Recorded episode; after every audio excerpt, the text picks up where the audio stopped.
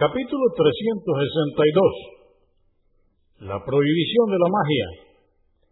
Dice Alá el Altísimo en el Corán, en el capítulo 2, aleya o verso 102. Sabed que Salomón no cayó en la incredulidad, la brujería, y que eran los demonios quienes enseñaban a los hombres la brujería y la magia. Hadís 1793. Narró Abu Huraira, que Alá esté complacido con él, que el profeta, la paz de Dios con él, dijo, alejaos de los siete pecados que conducen a la perdición. Preguntaron, ¿cuáles son? Mensajero de Alá.